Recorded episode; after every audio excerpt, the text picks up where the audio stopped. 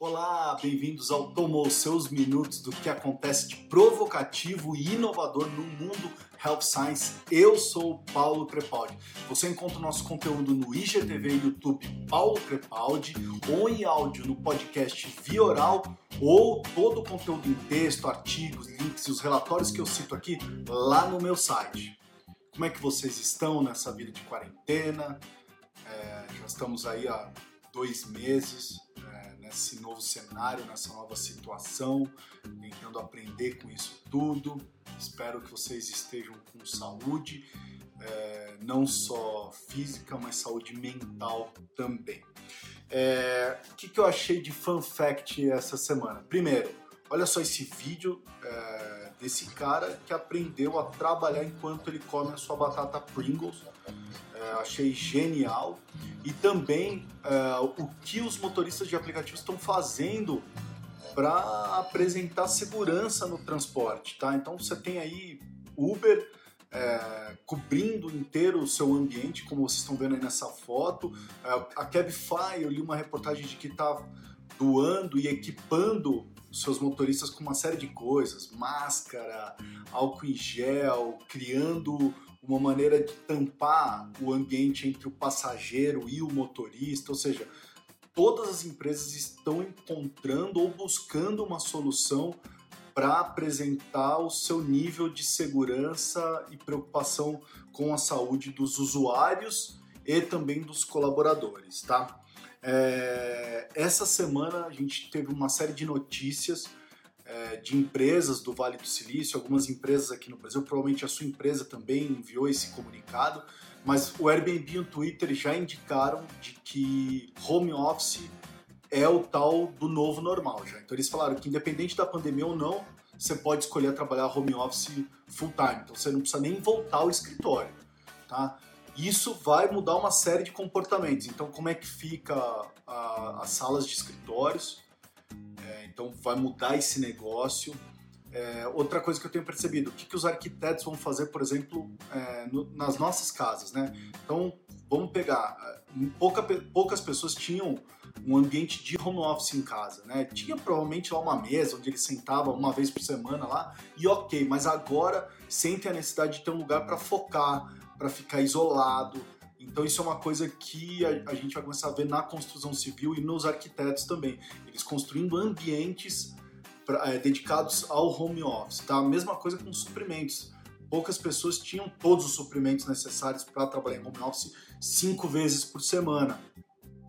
Internet, as pessoas estão dando um boost aí na internet, então você está vendo um aumento é, também no gasto e na, na despesa da internet, para ter uma internet melhor, para poder fazer esse número essa, as inúmeras reuniões virtuais, é, sacada do apartamento. Nunca esse ambiente foi tão importante. Era só aquela coisa da sacada gourmet, passou a ser não só a sacada gourmet, mas aquela brincadeira que a gente fazia hoje eu vou comer fora, ia para fora da, do apartamento na sacada e montava ali uma mesinha na sacada. Isso é verdade, as pessoas estão utilizando a sacada como um ambiente de sair de casa, um ambiente fora para respirar um alívio, tomar um sol, as pessoas estão tomando sol na sacada.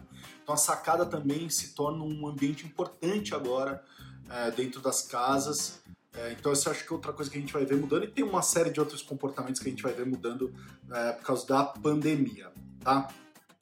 Olha só, eu fui convidado pelo amigo Flávio Maneira, a gente fez uma live para o pessoal do grupo de discussão de marketing farmacêutico sobre neuromarketing, comportamentos e emoções. Ele é um gênio nessa área, é, trabalha na indústria farmacêutica há muitos anos, super conhecido, mas ele me convidou para que na terça-feira, ou seja, amanhã, a gente faça uma live para falar sobre as incertezas. É um bate-papo, eu quero ter um bate-papo com vocês, não vou trazer nenhuma verdade, mas assim, coisas que eu estou vendo de estudos, de mudança de comportamento das incertezas, por que vocês não participam e, e também mencionem lá nos comentários o que, que vocês estão vendo de mudança, o que, que vocês estão sentindo dessas incertezas do setor farm. Então sigam lá no Instagram dele, Flávio Maneira, ou no meu, Paulo Crepaldi, live amanhã às 7 da noite, tá? Tragam sua taça de vinho, a gente vai estar esperando uh, vocês. O que mais que eu trouxe para a gente discutir uh, aqui hoje? A empresa Open Table é, não é uma notícia legal, mas a empresa OpenTable, que é aquele app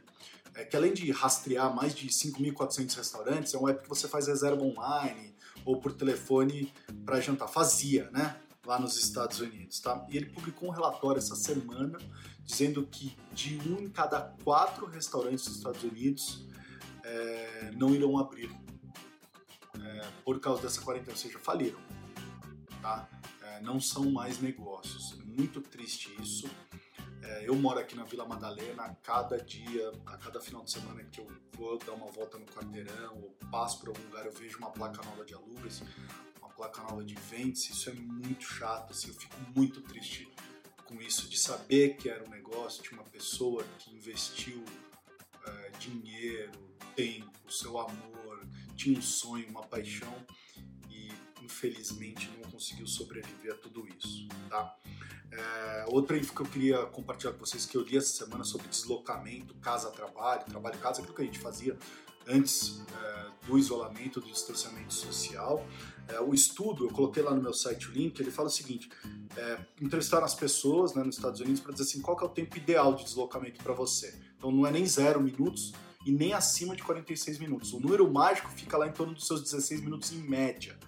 É, tá? Por que, que eu estou falando isso? Agora que a gente está em casa e o nosso deslocamento máximo é do quarto para a sala, da sala para a cozinha, da cozinha para o banho, quando os, os escritórios reabrirem, aqueles que ainda não adotaram o home office, as pessoas ainda vão voltar para o escritório, como é que fica esse tempo? Né? Porque a gente vai voltar a ter trânsito, o deslocamento vai ser maior que esses 16 minutos, então tudo que é produtivo no nosso dia hoje, porque você não tem esse deslocamento, como é que você vai se adaptar a isso?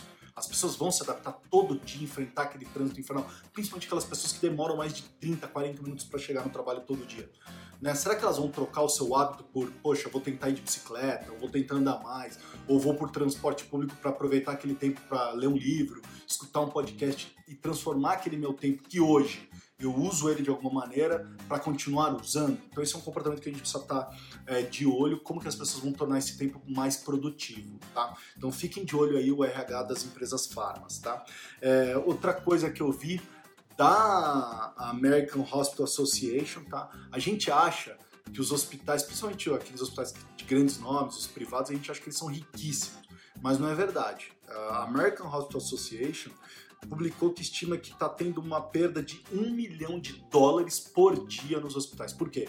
As pessoas estão evitando ir para os hospitais, uh, os procedimentos foram adiados, as cirurgias não estão sendo realizadas, as pessoas estão tentando se cuidar mais em casa, estão é, buscando formas alternativas, a telemedicina faz a pessoa se deslocar menos e, e menos no pronto atendimento, é, e isso tem é, batido forte na, nos hospitais tá? principalmente nos hospitais privados. A gente está vendo, eles estão vazios. Tá? É, então isso, isso é um outro cenário, é um, é um, outro cenário que demonstra que esse setor também vai precisar se repensar. Tá? Mais uma dica de que o modelo Fee for Service não vai dar certo. Tá? Então, doutores, vocês estão me assistindo, Fee for Service não vai dar mais certo. Cobrar, cobrar por consulta não vai dar certo. Nós vamos ter que pensar outras maneiras de monetização. Vai aumentar o uso de wearables, porque as pessoas vão ficar mais em casa. Digital Health vai ter um boom, tá? Então as pessoas vão comprar equipamentos para que elas possam fazer tudo em casa. Então os cuidados da saúde vai, vão sair das instituições, vão para dentro de casa. Isso aí já vem sendo falado há muito tempo sobre o futuro uh, da saúde, tá?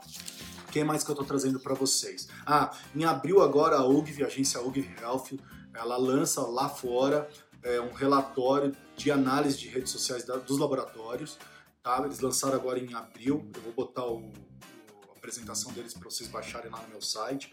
É, o que eles fazem? É um estudo das redes sociais, Facebook, Instagram, LinkedIn, é, Twitter e YouTube, só dos laboratórios farmacêuticos, tá? São 15 laboratórios que eles analisam. É, e cinco categorias diferentes, vamos falar de duas. É, uma categoria chama identidade corporativa e a outra a categoria de conteúdo. Em identidade corporativa é, se destacaram Beringer, Lilly, Gilead, GSK, Janssen, Novartis e Pfizer. Foram as que mais pontuaram, tá? É, todas iguais tá? em pontuação. É, o que, que, isso quer dizer, identidade corporativa? Que o tom de voz delas é, é similar em todas as plataformas, é, condiz com o que é identidade corporativa, o, eles usam o logo de maneira correta, é, as cores, a maneira visual, é, você consegue identificar que é aquela empresa, independente de onde você navegue. Então, todas elas é, ficaram em primeiro lugar no, ponto mais alto. Tá? Um outro dado interessante da de identidade corporativa é que 20% das empresas analisadas eram inconsistentes entre as redes sociais. Então as cores mudavam, o tipo de logo informado, o visual utilizado, 20% dessas 15 empresas, tá? É, sobre conteúdo, a BMS ficou em primeiro lugar, tá? É, e apenas 5 das empresas analisadas dessas 15 é, demonstraram uma mensagem clara e utilizaram um formato de post adequado, ou seja, formato de post adequado para LinkedIn, porque é diferente o tamanho do você utilizar para o Instagram, de utilizar para YouTube, tá? Então, apenas cinco empresas, tá? Uh, em segundo lugar, em conteúdo, ficou Behringer, Pfizer, Avi e Novo Nordisk empatados. Então, primeiro BMS, em segundo, essas outras quatro empresas. Então, parabéns para essas empresas aí nesse relatório que é criado pela agência Ogilvy Health, tá? É, lembra que a gente falou de transformação de farmácia? Algum tempo atrás a gente já discutiu bastante que não é mais sobre o PDV, vai mudar a prateleira, vai mudar a maneira que a farmácia talvez não precisa daquela loja gigante, uma série de coisas. Bom, a Abra Pharma é, falou agora em um grande portal, registrou um crescimento do canal digital de 90% em março. Então a gente está vendo essa migração. Olha só, de novo, jornada do consumidor mudando, 90% de crescimento no canal Pharma. Já mudou a jornada do consumidor. Aquilo que você conhecia mudou. Você vai ter que fazer um novo estudo de comportamento. Tá? Eu assisti um webinar da E-Consultas muito legal que falou sobre transformações no marketing. E eu anotei alguns dados desse webinar. É, eu vou compartilhar com vocês a apresentação completa deles. Está lá no meu site também para vocês baixarem a apresentação. Tá? É, olha só que interessante três quartos das empresas mudaram sua estratégia de marketing, daquelas empresas que eles pesquisaram, foram mais de 5 mil executivos do mundo todo, tá? É, 62% dessas empresas disseram que a jornada do seu consumidor mudou completamente, mais da metade. Quais eram as habilidades mais importantes para eles hoje no marketing? Estou é, falando muito importante, né? Então tinha importante, muito importante, pouco importante, muito importante. Habilidade de abraçar mudanças, pensamento crítico e colaboração. Colaboração tem sido falado demais, tá, gente? Ainda mais agora que a gente está em Zoom, reuniões virtuais, essa coisa de colaboração é super é, importante para a gente analisar. Olha só, um outro webinar que eu assisti é da Cascade Insights, que foi muito legal também. É, trouxe alguns dados para a gente pensar. Mas é, quase que a maioria das pessoas, 80% das pessoas, reportaram de que em algum nível as atividades do seu negócio foi transformado, ou seja, houve algum nível de disrupção naquela atividade de negócio. E 52%, é isso? É, 52% disseram que foi moderadamente ou totalmente transformado, ou seja, houve realmente uma disrupção. E aí, dos papéis nos negócios, o papel que está sofrendo o maior nível de disrupção é o papel de vendas.